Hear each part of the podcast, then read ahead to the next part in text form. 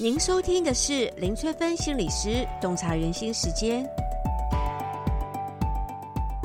欢迎收听林翠芬心理师洞察人心时间。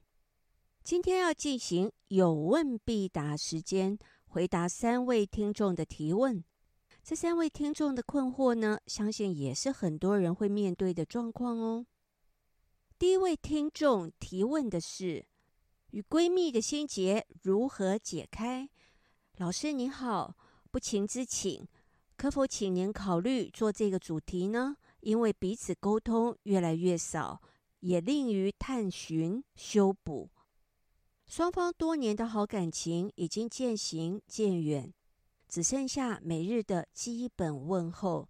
想请问老师，是要再尝试往前一步呢，还是跟着自己的心维持现状呢？我的回馈是。闺蜜之间曾经有过的好感情，随着时空转换，随着生涯的变化，随着心理的转折，随着生命意义的不同，关系都可能会发生变化。其实人际关系的基本原理就是它是会变的。所以，如果你现在仍有每日的基本问候，其实已经很不容易喽。想想看，有多少个从年轻交往到现在的闺蜜可以每天问候呢？如果感觉双方的感情已经渐行渐远，就代表双方的心理需求或者关心的事物已经出现了很大的转变了。要尝试往前一步呢，还是跟着自己的心意维持现状？我这边呢，建议可以透过苏格拉底提问法。来帮助自己厘清关系，可以试着提问关于闺蜜之间的情感，体会一下你自己的感受是什么？那你的感受，想到跟闺蜜的感情的时候，你的感受是什么呢？你可以用一个形容词来形容一下自己的感受像什么，或者你可以觉察一下身体的哪一个部位对这个感受会有反应呢？会有不同的感应呢？感受的背后其实隐藏着我们的想法，可以帮助我们快速的自我觉察。在做选择的时候，你可以想一想，是往前一步，这个结论是如何来的？或者是跟着自己的心维持现状？你也可以思考一下，这个结论是如何来的？在众多的选择的可能中，是什么让你做了这个决定呢？关于你跟闺蜜的关系，你最关心、最在意的是什么呢？关系就是一连串的选择，了解你自己选择的历程，人生就比较不会陷入懊恼之中。第三个是关键点，你可以像电影倒带一下，回顾一下，在你跟闺蜜交往的过程当中，哪一个画面你印象最深刻？然后想一想，这个画面有什么特别的意涵吗？找到事情的关键点，不但可以帮助我们学习到经验，更可以找到问题的解答。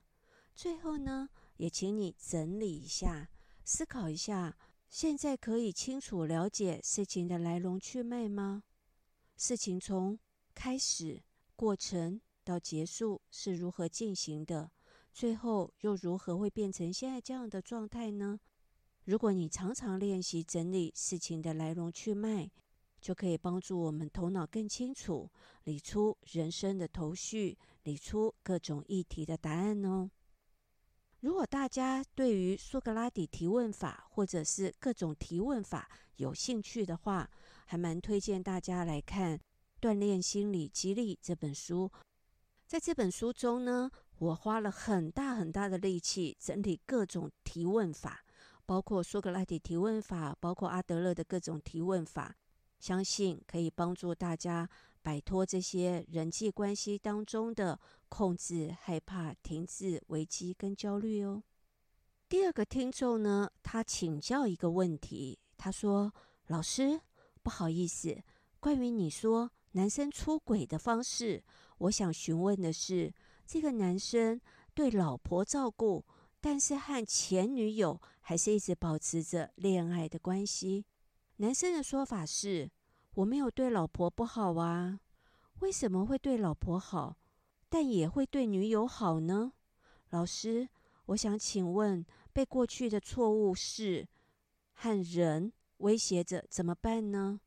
过去我犯了一个错，这个错和这个人一直纠缠着我，不愿意放下，不断的威胁我，让我非常的痛苦，不知道怎么办了。好，关于这个问题，我给的回馈是：首先，一个人会跟前女友一直保持着恋爱关系，有可能是基于对前任情人的罪恶感。也有可能是对方身上有一些勾住他的地方，但无论如何，他都忽略现在老婆的感受。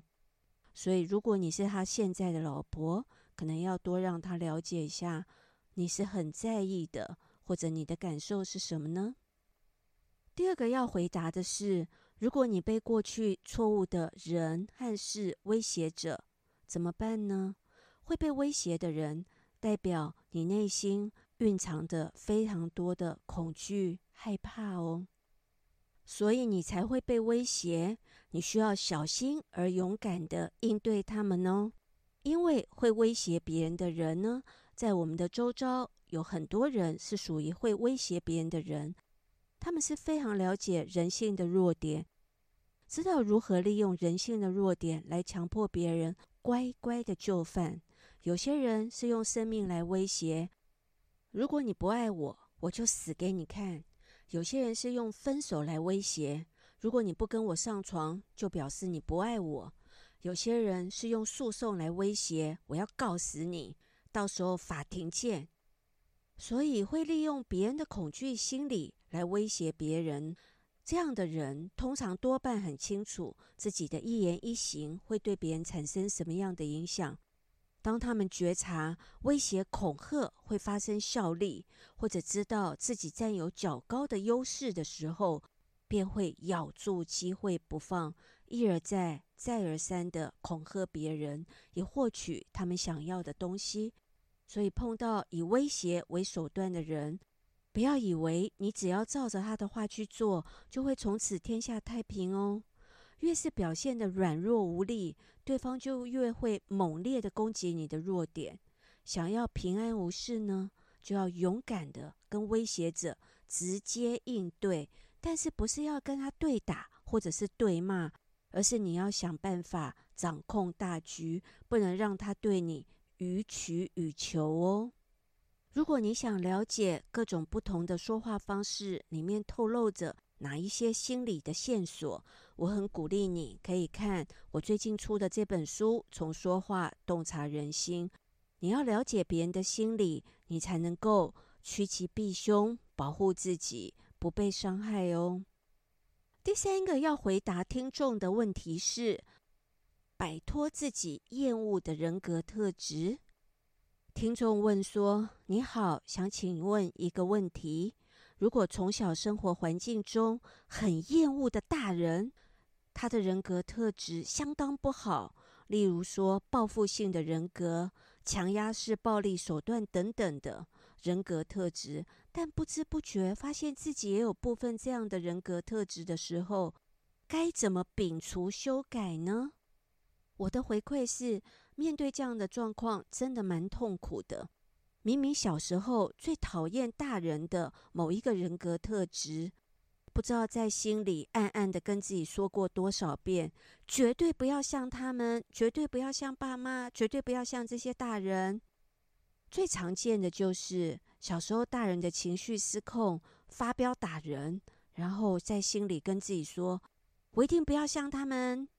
可是，当自己慢慢长大成人，当了父母之后，发现自己居然也会失控打小孩，打完小孩之后又自责、懊恼、后悔，不知道该怎么控制自己的情绪，这也是很常见的。或者最讨厌父母酗酒了，可是长大之后，当自己面对压力、挫折的时候，也忍不住用酒精来麻醉自己。所以，我们有很多人都会复制。我们从小最习惯又最讨厌又深恶痛绝的大人的行为模式哦，很多人都很困惑，何以会复制这样的人格特质呢？要如何避免再次的出现这些人格特质跟厌恶的行为模式呢？首先，我要跟这位听众说，第一步你已经做到喽，那就是自我觉察自己有复制这样的人格特质，因为改变就是从觉察开始，你已经做到了第一步了。接下来呢，可以深入探索自己的情绪、想法跟行为。例如说，当自己涌现报复的心理时，你会想到什么呢？你会想到做什么报复的行为呢？或者是当自己采取强压式的暴力手段时，你内在的情绪是什么呢？你会联想到小时候哪一个情境呢？然后就可以帮助自己重新调整。情绪、想法跟行为，看看会不会有不同的结果，或是看看会不会有不同的行为出现。想要深入了解自己的行为模式是怎么形成、发展出来的，推荐可以阅读《从习惯洞察人心》这本书，相信会有更多的启示哦。这一集就跟大家分享到这里。如果大家想要了解什么行为代表什么样的心理意涵，都可以留言给我哦，我们下集再见喽。